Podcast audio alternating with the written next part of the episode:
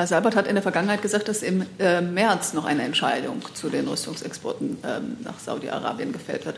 Ist das immer noch so? Daran hat sich äh, nichts geändert. Also wir wissen, dass die Zeit drängt. Ähm, dass, äh, deswegen führen wir ja zu diesem Themenkomplex äh, Gespräche intensiv und werden im Laufe des Monats März auch zu einem Ergebnis kommen. Herr Jung dazu. Können Sie gut sagen, wer da mit wem Gespräche führt, Frau Demmer? Nein, das kann ich nicht. Sind das die Mitglieder des Bundessicherheitsrates? Sind das vielleicht nur zwei? Wir führen innerhalb der Bundesregierung intensive Gespräche zu diesem Thema. Liebe Kolleginnen und Kollegen, herzlich willkommen an diesem Freitag zu dieser Regierungspressekonferenz. Ich begrüße die stellvertretende Regierungssprecherin Ulrike Demmer und die Sprecherinnen und Sprecher der Ministerien mit der Entschuldigung, die leichte Verzögerung. Liebe Hörer, hier sind Thilo und Tyler. Jung und Naiv gibt es ja nur durch eure Unterstützung. Hier gibt es keine Werbung, höchstens für uns selbst. Aber wie ihr uns unterstützen könnt oder sogar Produzenten werdet, erfahrt ihr in der Podcast-Beschreibung. Zum Beispiel per PayPal oder Überweisung. Und jetzt geht's weiter. Ähm, wir fangen an mit den Terminen der Kanzlerin für die nächste Woche. Frau Dank, Gerne. bitte schön. Ähm, ja. Schönen guten Tag. Wie freitags üblich, also die Termine der Bundeskanzlerin. Die Bundeskanzlerin wird am nächsten Dienstag, den 26. März, nach Paris reisen. Sie wird dort um 10 Uhr zu einem Gespräch mit dem französischen Präsidenten Emmanuel Macron, dem chinesischen Staatspräsidenten Xi, Jinping und dem Präsidenten der EU-Kommission Jean-Claude Juncker im Élysée-Palast zusammentreffen. Bei dem Treffen soll es darum gehen, wie der Multilateralismus gestärkt werden kann und welche Rolle Europa und China hierbei spielen können. Staatspräsident Xi hält sich zu diesem Zeitpunkt zu einem Staatsbesuch in Frankreich auf. Präsident Macron hat die Bundeskanzlerin bei ihrem letzten Besuch in Paris im Februar eingeladen, zu diesem Anlass dann auch nach Paris zu kommen. Die Verstärkung der deutsch-französischen Zusammenarbeit in der Außenpolitik ist ein wichtiger Auftrag des Vertrags von Aachen, über den wir hier ja auch viel berichtet haben.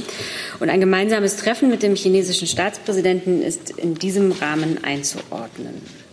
Nach dem Gespräch sind für 11 Uhr Pressestatements geplant.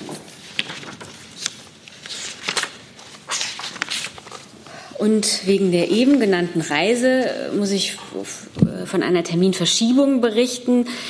Deshalb kann eben die Kanzlerin am Dienstag, eine Sekunde, ich bin noch nicht ganz vorbereitet hier, ähm, kann sie am Dienstag nicht wie ursprünglich geplant äh, am Thomas-Mann-Gymnasium in Berlin ähm, den EU-Projekttag äh, durchführen, der ja seit 2007 stattfindet. Ähm, für den neuen Schulbesuchstermin am 2. April bleiben aber die Akkreditierungen bestehen.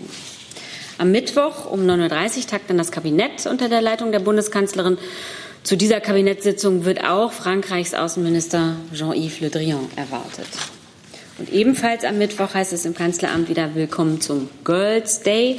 Ein Termin, den die Kanzlerin immer sehr gerne wahrnimmt. Die Veranstaltung im Bundeskanzleramt bildet den Auftakt zum 19. bundesweiten Mädchenzukunftstag, einen Tag später am 28. März.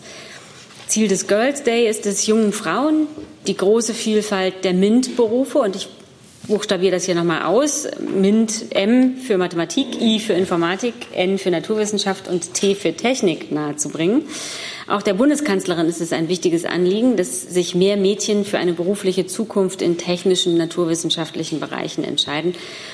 Und dafür ist es natürlich von entscheidender Bedeutung, überholte Rollenmuster und Klischees zu überwinden. Im Kanzleramt werden 24 Mädchen aus drei Berliner Schulen zu Gast sein. In einem Technikparcours können die Schülerinnen spielerisch Aufgaben lösen und sich über verschiedene Berufe informieren. Die Mädchen werden dann um 14.15 Uhr mit der Bundeskanzlerin zusammentreffen. Dann gibt es ein gemeinsames Foto und auch die Kanzlerin wird den Parcours besuchen. Am 28. März tritt der Digitalrat unter der Leitung der Bundeskanzlerin zu seiner dritten Sitzung zusammen. Schwerpunkt der Sitzung wird die Umsetzung der konkreten Vorschläge des Digitalrats zum Themenbereich der vergangenen Sitzung digitaler Staat und E-Government sein.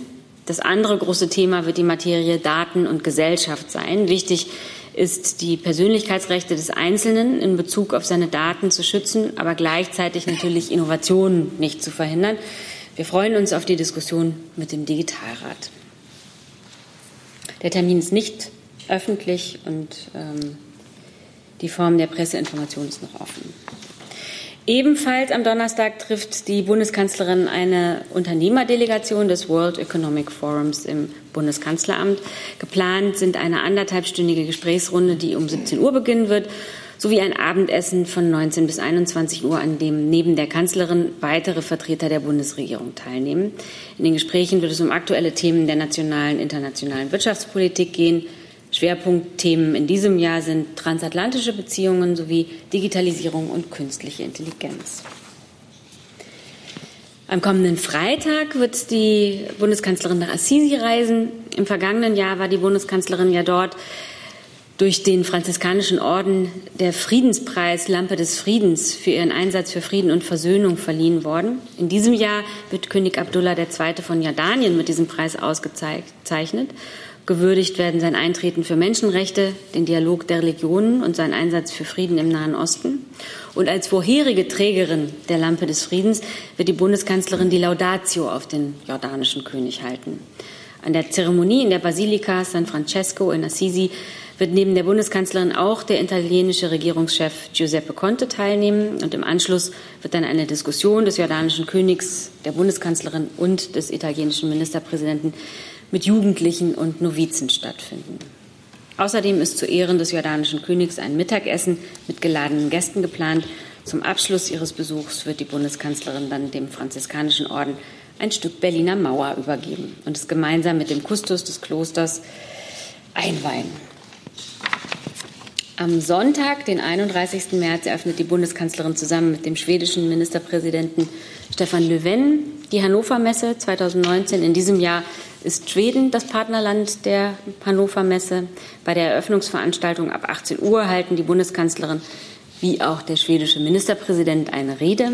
Gegen 19.30 Uhr werden sich die Bundeskanzlerin und der schwedische Ministerpräsident zu einem bilateralen Treffen in Hannover zusammenfinden. Anschließend gegen 20.15 Uhr sprechen sie dann bei einem Abendessen mit hochrangigen deutschen und schwedischen Unternehmern und am Montag drauf startet die Bundeskanzlerin dann ebenfalls natürlich gemeinsam mit dem schwedischen Ministerpräsidenten um 9 Uhr den traditionellen Eröffnungsrundgang über die Messe, werden dann zuerst den schwedischen Pavillon eröffnen und anschließend eine Reihe deutscher und schwedischer Aussteller auf der Messe besuchen.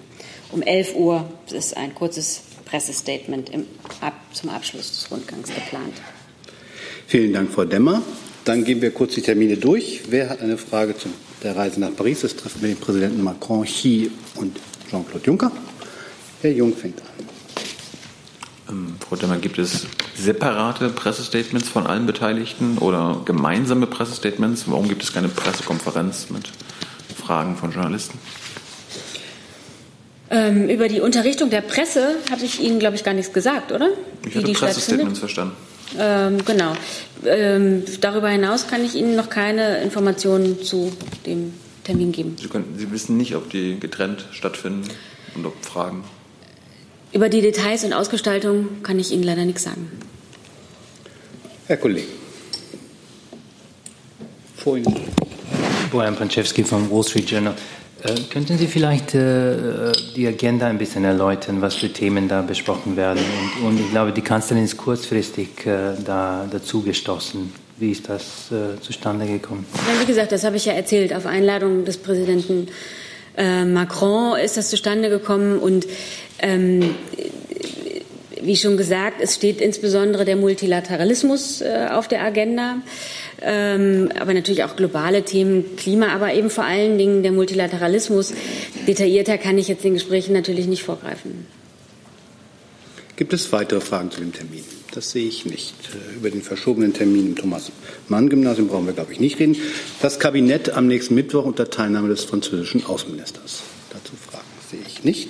Zum Girls Day sehe ich auch nicht. Zum Digitalrat am nächsten Donnerstag. Herr Jung. Können Sie gut sagen, wie oft der schon zusammengetreten ist? Das ist die dritte Sitzung.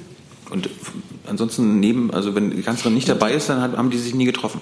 Doch, natürlich. Äh, da gibt es eine zahlreiche informelle Treffen, äh, aber darüber kann ich Ihnen keine Auskunft geben. Weil Sie es nicht wollen oder weil Sie es nicht dürfen? Ich kann Ihnen hier und jetzt dazu keine Auskunft geben. Wir könnten das gegebenenfalls nachreichen. Aber da die Arbeit dieses Digitalrats äh, auf vielerlei Ebenen stattfindet, würde ich eher davon ausgehen, dass Sie dann nicht keine Nachmeldung zu erwarten haben. Ich freue mich trotzdem. Wir klären das. Gibt es weitere Fragen zum Digitalrat? Das sehe ich nicht. Zum Treffen mit den Unternehmern des World Economic Forums sehe ich auch nicht. Zum Reise nach Assisi und zur Hannover Messe. Das auch nicht. Dann sind Sie jetzt dran mit Ihren Fragen. Der Kollege hat die erste Frage. Bitte schön. Oh, Entschuldigung, da. Wettengel von Clean Energy Wire. Ähm, Frau Demmer, Euractiv hat berichtet, dass die Bundesregierung sich in Vorbereitung des Ratsgipfels heute ähm, gegen die Forderungen eines seiner Länder gestellt hat, 2050 Klimaneutralität zu erreichen. Ähm, das wirkt nicht ganz in Übereinstimmung mit sonstigen äh, Klimaanstrengungen der letzten Tage, also das Klimakabinett oder der, die erste, der erste Entwurf des Umweltministeriums zum Klimaschutzgesetz, der auch Klimaneutralität bis 2050 fordert. Ähm, stimmt es, dass die Bundesregierung sich gegen das Jahr 2050 wehrt, gewehrt hat in Vorbereitung des Gipfels? Ich, ich weiß gar nicht, worauf Sie sich beziehen, ehrlich gesagt. Können Sie das nochmal sagen? Den Ratsgipfel heute? Ja. Genau, da gibt es, da wird es äh, wird zum Thema Klima ja. äh, debattiert und in Vorbereitung, ähm, davon hat Euractiv berichtet, dass bei den Amendments zu den, zu den Abschlussberichten ähm, da eben einige Länder vorgeschlagen haben, Klimaneutralität bis 2050 wollen wir erreichen, das einzufügen, äh, dass Deutschland okay. sich dagegen gewehrt hat. Das ist natürlich für mich jetzt schwer, auf etwas zu reagieren, wo, was gerade stattfindet. Ähm, da würde ich gerne auf die Pressekonferenz der Kanzlerin im Anschluss äh, an den Gipfel verweisen. Grundsätzlich kennen Sie unsere Haltung zum Klima, ist hier viel diskutiert äh, und äh, stehen natürlich weiterhin dazu, dass es ein zentrales Thema ist. Äh, Herr Seibert hat hier am Mittwoch äh, die Einrichtung des Klimakabinetts äh, berichtet und damit ja auch, damit bringt ja die Bundesregierung zum Ausdruck, wie wichtig ihr das Thema ist. Herr Jung dazu. Vielleicht kann Herr Fichtner was zu sagen. Also es geht ja um die Verpflichtung zur Klimaneutralität 2050. Ist das ein Ziel der Bundesregierung? Ich kann zur Einordnung sagen, dass im Pariser Klimaschutzabkommen festgelegt ist in Artikel 4, dass ähm, sich die gesamte Welt in der zweiten Hälfte des Jahrhunderts ähm, in Richtung auf Treibhausgasneutralität kommen muss. Also am Ende genauso viel Treibhausgase ausstoßen, wie auch ähm, gebunden werden können durch Wälder oder Moore. Das ist das ähm, völkerrechtlich verbindliche Ziel. Ähm, außerdem sollen im Rahmen des Pariser Abkommens sogenannte Langfriststrategien das sind in den meisten Fällen Strategien bis zum Jahr 2050 vorgelegt werden. Und daran arbeitet die Europäische Union. Die Kommission hat da Vorschläge gemacht und die unterschiedlichen Mitgliedstaaten ähm, bilden sich da jetzt, jetzt gerade ihre Meinung dazu. Aber der Vorschlag der Franzosen, Holländer, Portugiesen und Finnen und so weiter ist ja, dass sich verpflichten zu, sich zu verpflichten, bis 2050 Klima, also CO2-neutral zu agieren. Ist das, unterstützen Sie das? Ähm, wir haben im Entwurf unseres Klimaschutzgesetzes ähm, auch vorgeschlagen, dass Klimaneutralität im Jahr 2050 ähm, erreicht werden soll. Das ist jetzt, wie Sie alle wissen, in der Diskussion. Gibt es weitere Fragen zu dem Thema? Das sehe ich nicht. Andere Fragen? Frau Hafen. Der amerikanische Präsident hat in einem Tweet vorgeschlagen, dass sein Land jetzt endlich mal anerkennen solle, dass die Golanhöhen zu Israel gehören. Können Sie das kommentieren, bitte? Also ähm, Vielleicht kann ich hier ähm, beginnen. Oder ja, also wir haben den haben das zur Kenntnis genommen. Ich würde aber gerne sagen, dass die Position der Bundesregierung zu den Golanhöhen unverändert ist und damit auch im Einklang mit, dem, mit der einschlägigen VN-Resolution, insbesondere der Resolution 497 aus dem Jahr 1981, ähm, steht, die damals einstimmig angenommen wurde. Darin wird die Annexion des Gebiets durch Israel für unwirksam erklärt und rechtliche Folgen ausgeschlossen. Das ist nach wie vor der völkerrechtliche Status quo. Ähm, wenn also überhaupt Staatsgrenzen verändert werden sollen, dann geht das nur im friedlichen Einvernehmen zwischen allen Beteiligten.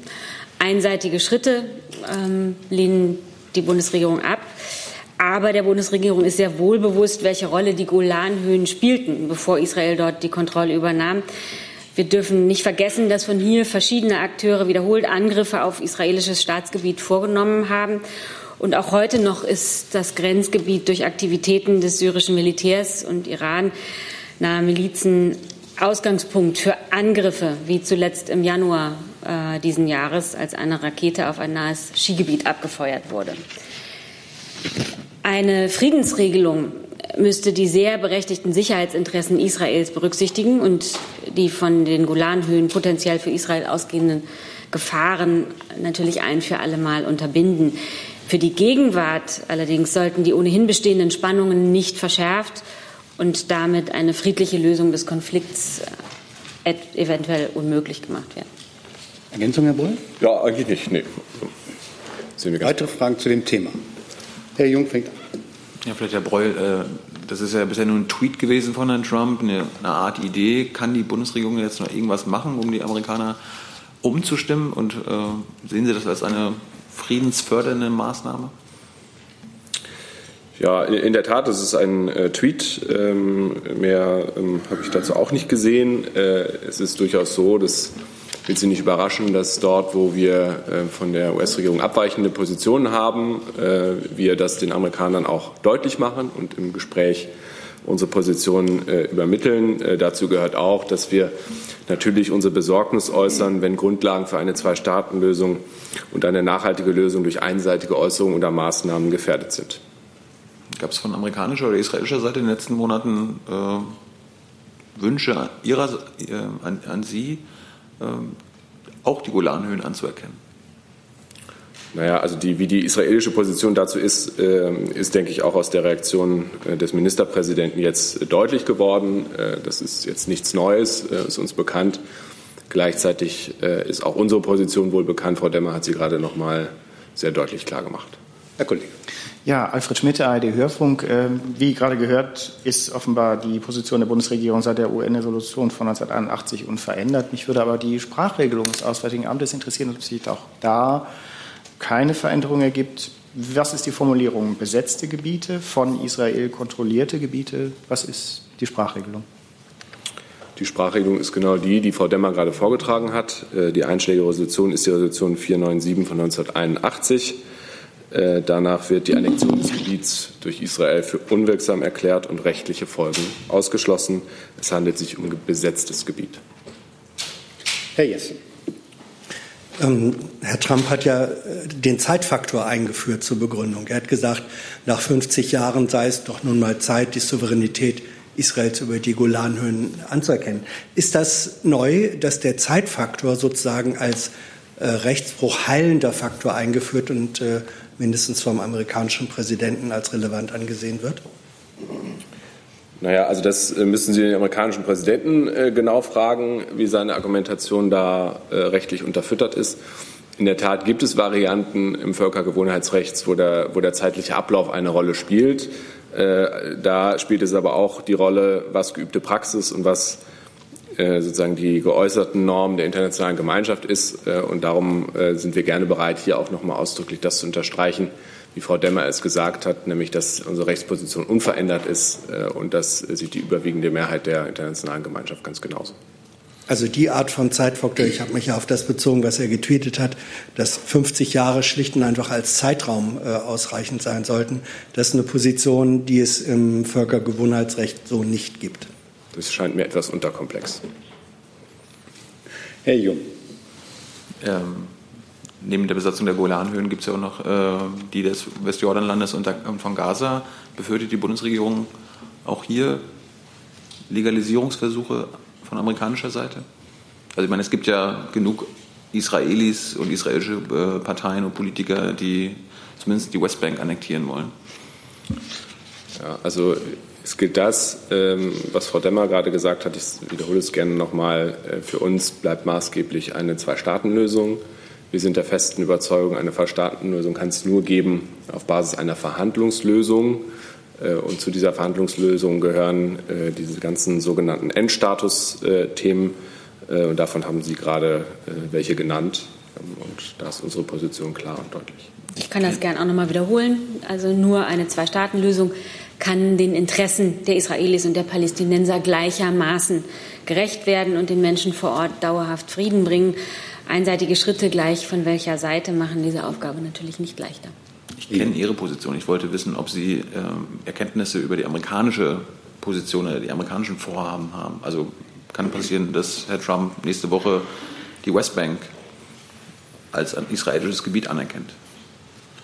Ich glaube, da müssten Sie Herrn Trump fragen. Gibt es weitere Fragen zu dem Thema? Andere Fragen? Bitte, Herr Kollege.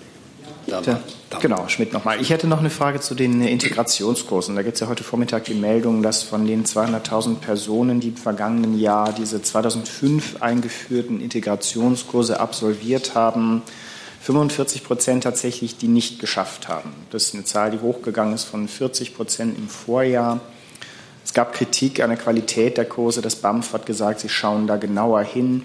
Gibt es denn Erkenntnisse von Ihnen dazu, was der Grund ist für diese höhere Durchfallquote?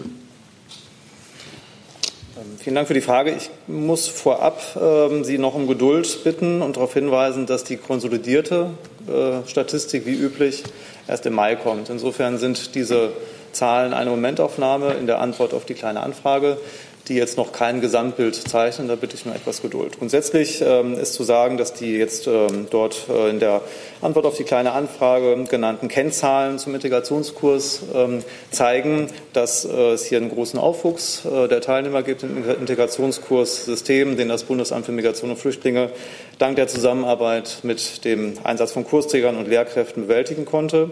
Wir setzen aktuell äh, einen Schwerpunkt darin, das Integrationskurssystem auch mit Hinblick auf die Teilnahme, auf die Verbindlichkeit der Teilnahme weiter zu optimieren, haben hier diverse Maßnahmen eingeleitet. Ähm, auch hinweisen möchte ich, dass ähm, die Gesamtzahl der Teilnehmer, die im ähm, diesem System das Sprachniveau B1 und oder A2 erreicht haben, nahezu unverändert äh, geblieben ist. Ähm, und außerdem möchte ich hervorheben, dass 17 Prozent der Teilnehmer an den Alphabetisierungskursen das Niveau B1 ähm, erreicht haben. Äh, das sind kleine Erfolge. Aber wie gesagt, ich bitte um Verständnis, das sind noch nicht die konsolidierten Zahlen, die gibt es im Mai erst. Und dann können wir gerne noch mal sprechen. Weitere Fragen zu dem Themenkomplex? Andere Fragen? Frau Kollegin. ANSA, italienische Presseagentur. Äh, ich habe eine Frage über die Mission Sophia. Wir wissen, dass die Mission Sophia im Moment ein Thema, ein Thema in Brüssel ist. Äh, schließt die Bundesregierung eine Verlängerung der Mission Sophia oder aus einer deutschen Perspektive sollte die Mission verlängert werden? Ja, also ich kann dazu nur sagen, es ist richtig, dazu laufen Verhandlungen äh, in Brüssel ähm, auf Expertenebene und äh, wenn ich richtig informiert bin, auch am Montag ähm, nochmal auf Botschafterlevel. Äh, da gibt es unterschiedliche Optionen. Äh, eine der Optionen ist die Verlängerung äh, der Operation Sophia. Ähm, wir sind gerade mitten in der Debatte. Äh, wir haben immer wieder hier deutlich gemacht, dass wir die äh, Operation äh, für sinnvoll halten, wenn sie ihrem Mandat nachkommen kann. Und ich möchte Sie um Verständnis bitten, dass ich jetzt weiter in die laufende Debatte herein von dieser Seite nicht kommentieren kann. Danke. Ergänzung des Verteidigungsministeriums zufällig? Nein, die, die äh, Beteiligung der deutschen äh, Kräfte ist bekannt. Wir sind ja im Hauptquartier vertreten, personell, und sind auch, wenn es zu Lösungen kommt, äh, bereit, innerhalb einer kurzen Zeit auch ein Widerschiff äh, zur Verfügung zu stellen. Herr Jung dazu. Ich hatte die Verteidigungsministerin so verstanden, dass äh, Deutschland wieder dabei wäre, also Schiffe auf dem Mittelmeer einzusetzen, wenn die Italiener nicht mehr die Führung der Operation hätten. Ist das korrekt? Oder ist das keine Bedingung? Die Bedingung ist mir neu. Äh, es geht ja darum, dass wir eine Lösung dahingehend finden, die Operation unter dem Schirm Europas auch weiterzuführen, mit den Bedingungen, dass auch äh, die Einheiten dort eingesetzt werden, wo es auch Sinn macht. Und das war ja genau das, was wir beklagt haben. Und wenn das alles wieder erreicht wird, dann ist auch die äh, Möglichkeit und auch die Wahrscheinlichkeit wieder da, dass deutsche Schiffe daran teilnehmen. Weitere Fragen zum Thema Mission Sophia? Andere Fragen? Achso, Herr Jung hatte sich gemeldet. Zu einem anderen Thema noch, Herr Jung? Ja, ich wollte zu den ähm, Drohnenangriffen der Amerikaner in Somalia kommen. Die haben in den letzten beiden Monaten stark zugenommen und ich würde gerne wissen, was Sie äh, in Sachen Rammstein äh, tun, um sich äh, über die völkerrechtlich äh, über die Völkerrechtsfrage zu informieren, Herr Breu. Ja, also Herr Hilgenplatz, wir hatten am Mittwoch ja das Thema äh, nach dem äh, Gerichtsurteil äh, und da hatten wir darauf hingewiesen, äh, dass wir zunächst mal abwarten möchten, äh, bis das Gericht die schriftliche Urteilsbegründung vorliegt. Äh, die liegt noch nicht vor. Und ich würde sagen, wenn die vorliegt und die Fragen dazu kommen, können wir uns diesem Themenkomplex nochmal widmen. Sie, können ja, Sie waren ja auch schon vorher, bevor es Urteile gab, jahrelang sprechfähig zum, zum Thema Rammstein. Also wissen Sie, ob die Drohnenangriffe in Somalia über Rammstein laufen und ob das völkerrechtskonform ist? Über das Thema haben wir uns oft unterhalten. Wir waren dazu auch sprechfähig, auch wenn wir nicht das gesagt haben, was Sie sich vielleicht gewünscht hätten. Äh, ich habe Ihnen heute dazu keinen aktuellen Stand mitgebracht und wenn wir uns über das Urteil noch mal beugen wollen, können wir das gerne dann tun, wenn es vorliegt. Frau Hagenkemper. So. Eine Frage ans Gesundheitsministerium zur Hebammenausbildung. Ähm, das soll ja, wie auch im Koalitionsvertrag vereinbart, ja quasi ähm, auf ein Studium aufsetzen. Jetzt habe ich zwei Fragen dazu. Inwieweit muss das mit den Ländern koordiniert werden, weil es, glaube ich, in einzelnen Bundesländern das so schon gibt? Und die zweite Frage ist, gibt es einen Zeitplan dafür?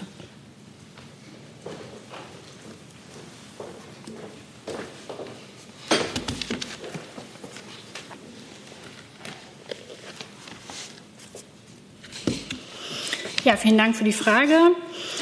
Äh, in der Tat, Kindern ins Leben zu helfen, ist eine wichtige und sehr anspruchsvolle Aufgabe.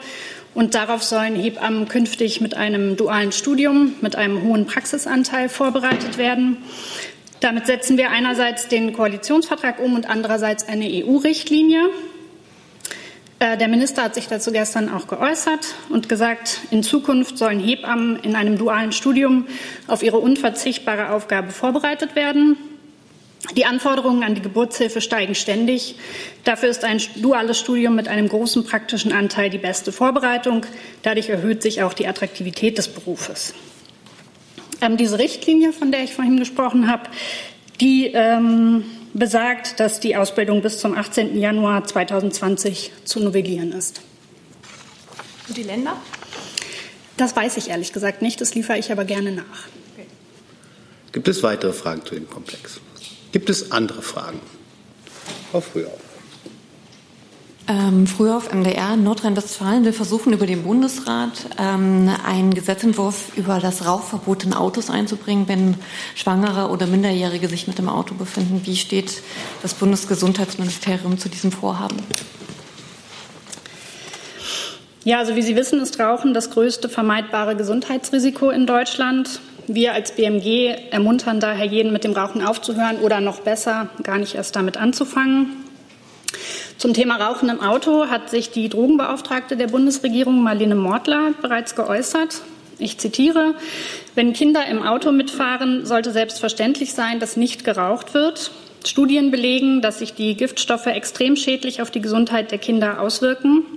Bronchialerkrankungen, Asthma und weitere Erkrankungen können die Folge sein. Hinzu kommt, dass Kinder nicht wie zu Hause die Gelegenheit haben, mal schnell rauszugehen, wenn ihnen der Rauch zu viel wird. Die Bundesregierung setzt hier auf Prävention und Aufklärung. Marlene Mortler hat zum Beispiel 2016 die Kampagne Rauchfrei unterwegs ins Leben gerufen.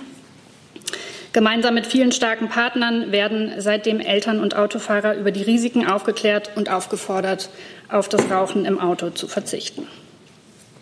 Das heißt, Sie sind nicht für ein Verbot, sondern stehen ähm, für freiwillige Prävention, wenn ich das richtig verstehe. Wie gesagt, die Bundesregierung setzt auf Prävention und Aufklärung. Das Wichtigste für uns ist, dass die Kinder geschützt werden, klar.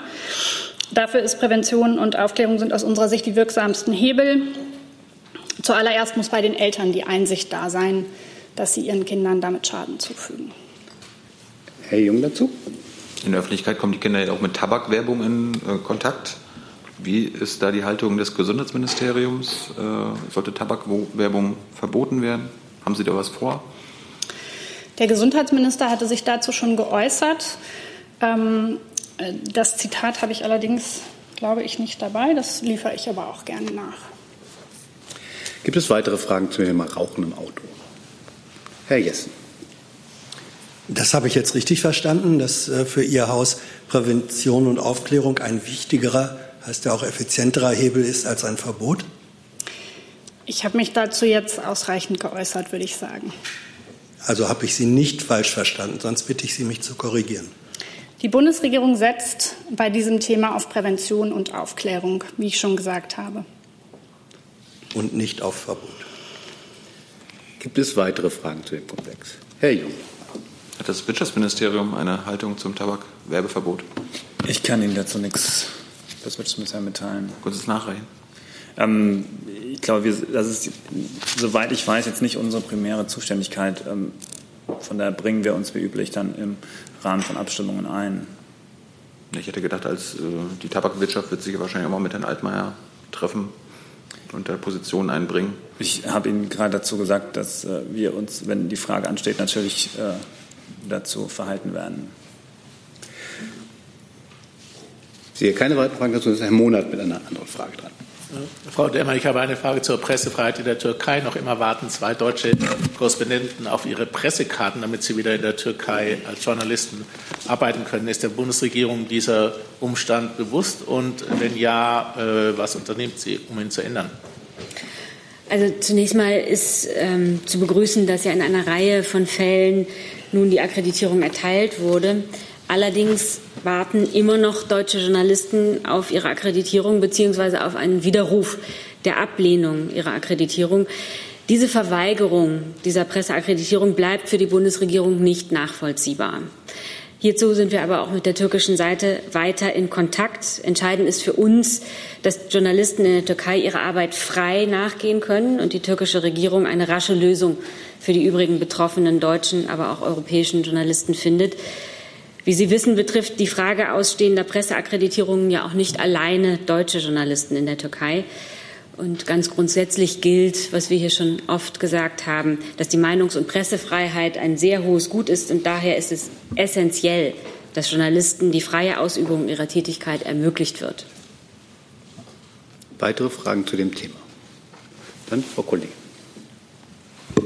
Ähm, ich habe eine Frage auf die laufende EU-Gipfeltreffen und die Frage richtet vielleicht an äh, der AA und auch BPA. Also ähm, über die, äh, den Zehn-Punkte-Plan von der EU und über China. Und wie ist das die Diskussion gestern? Das sollte eine Diskussion, sogar ein Abkommen, äh, Abstimmen gestern.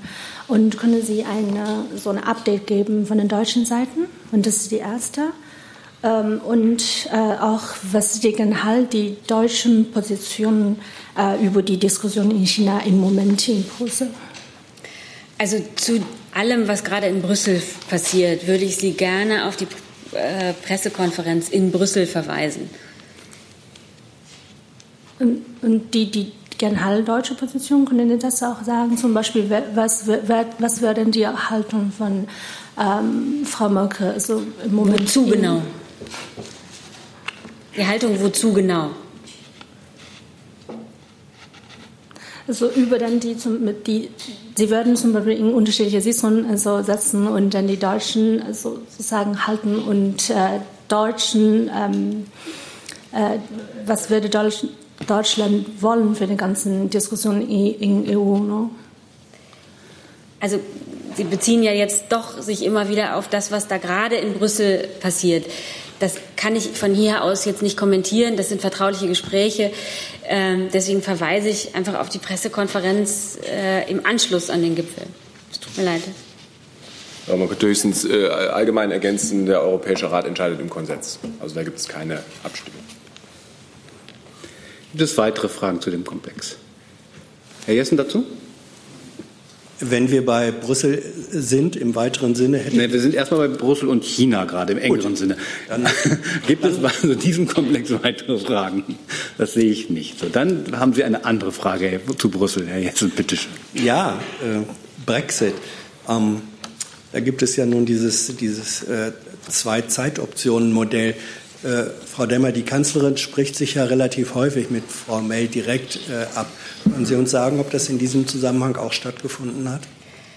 Also ähm, ich kann jetzt über das ähm, gestern Nacht gesagt hinaus äh, Ihnen von keinen konkreten Gesprächen berichten, aber Sie können davon ausgehen, dass ja die EU im Gespräch mit Großbritannien ist. Und das Ergebnis haben Sie gehört. Und auch die Intentionen der Kanzlerin äh, und dem, den anderen Mitgliedstaaten. Es geht darum, bis zur letzten Stunde alles daran zu setzen, dass es einen geregelten Austritt Großbritanniens gibt äh, und geben kann. Und dafür hat man gestern ähm, eine Abmachung gefunden. Ja, also das ist natürlich bekannt und auch äh, die, die Position. Ich habe deswegen gefragt, weil, und darüber haben wir hier verschiedentlich auch schon gesprochen, es immer wieder in Krisensituationen sehr direkte und konkrete sozusagen bilaterale Gespräche gibt. Mich hat nur interessiert, ob die in diesem Zusammenhang auch äh, stattgefunden haben zwischen der Kanzlerin und Frau May. Ich kann Ihnen zu konkreten einzelnen bilateralen Gesprächen auf dem Gipfel keine Auskünfte geben. Gibt es weitere Fragen? Herr Monat nochmal. Ich habe eine Frage ans äh, Verteidigungsministerium. Die Koalitionsfraktionen haben ja unterschiedliche Haltungen zur Weiterführung des äh, Rüstungsmoratoriums für Saudi-Arabien. Ich weiß, dass die Exekutive diese Meinungsbildung von Fraktionen oder Parteien nicht äh, bewertet, ist vollkommen in Ordnung. Aber hat das Verteidigungsministerium mal ein Szenario entwickelt, äh, was es für eine Zusammenarbeit äh, innerhalb der Rüstungsindustrie in Europa bedeuten würde, wenn Deutschland länger bestimmte Länder an bestimmte Länder nicht liefert oder auf Dauer eine sehr restriktive Haltung hier einnimmt, die im Gegensatz zu der vieler Partner steht? Ja, ich glaube, dass das Verteidigungsministerium da nicht die erste Ansprechstelle ist für, für dieses Thema. Und wenn ich gestern den Äußerungen der Kanzlerin im Bundestag äh, zugehört habe, dann hat auch sie genau darauf auch eine Antwort gegeben. Frau Jen.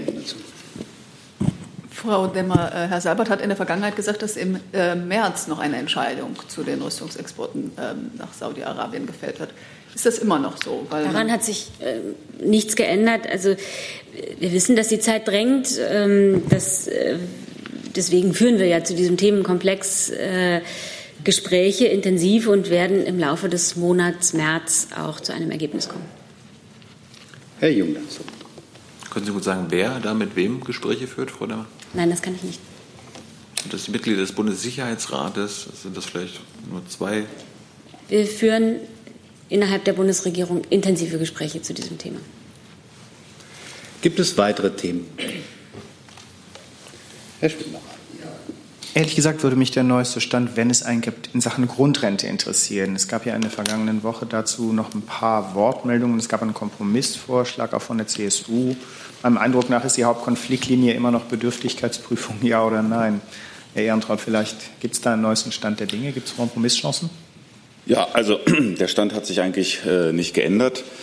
Der Minister hat seine, sein, seine Meinung zum Thema Bedürftigkeitsprüfung klar gesagt und auch gesagt, dass wir im Mai einen entsprechenden Gesetzentwurf vorlegen werden, der, dessen Basis sein Modell ist, das er schon vorgestellt hat. Und gibt der Haushaltsentwurf, den wir diese Woche alle miteinander diskutiert haben, beziehungsweise die Eckpunkte desselben Anlass, da weitere Spekulationen anzustellen oder mögliche Chancen zu sehen?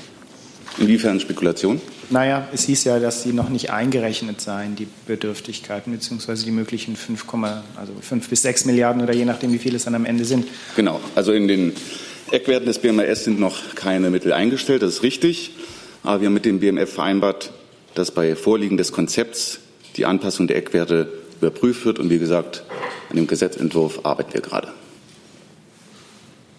Eine Nachreichung, Frau Demmer, bitte. Genau, für Herrn Jung zum Digitalrat. Also ähm, es ist so, wie ich das äh, gesagt habe, dass die treffen sich in unterschiedlichsten Formaten. Digital kann also auch mal als Videokonferenz stattgefunden haben und auch in unterschiedlichen Zusammensetzungen. Darüber wird äh, kein Buch geführt. Deswegen kann ich Ihnen dazu keine Zahl nennen.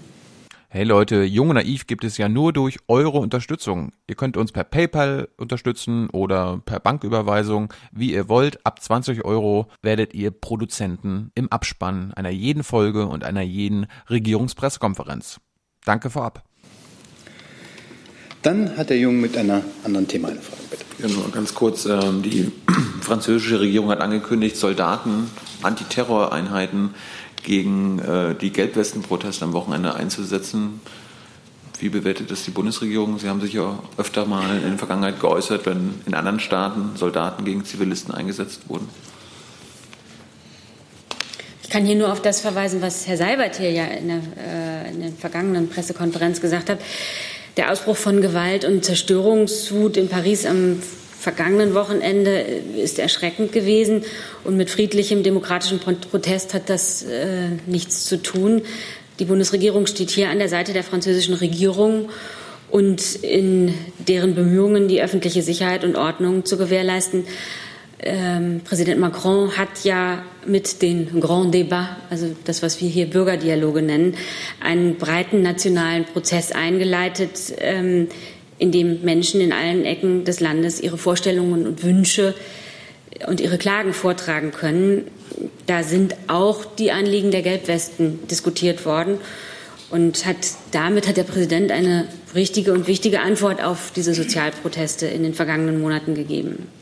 Eine weitere Kommentierung der Situation äh, kann ich hier nicht geben. Das AA ist ja trotzdem Außenpolitik. Äh, finden Sie denn den Einsatz von Soldaten nachvollziehbar? Ja, äh, Frau Demmer hat eigentlich alles gesagt, was es dazu zu sagen gibt. Äh, Frankreich hat einen Rechtsstaat ähm, und äh, über einzelne polizeiliche Maßnahmen oder Einsatz von Gendarmerie oder anderen Kräften äh, haben wir hier nicht zu urteilen. Aber jetzt geht es ja um Soldaten, der Einsatz von Soldaten gegen Zivilisten. Ich habe das gesagt, was ich dazu zu sagen. Gibt es weitere Fragen? Das sehe ich nicht. Dann wünsche ich ein schönes Wochenende und danke für die Aufmerksamkeit.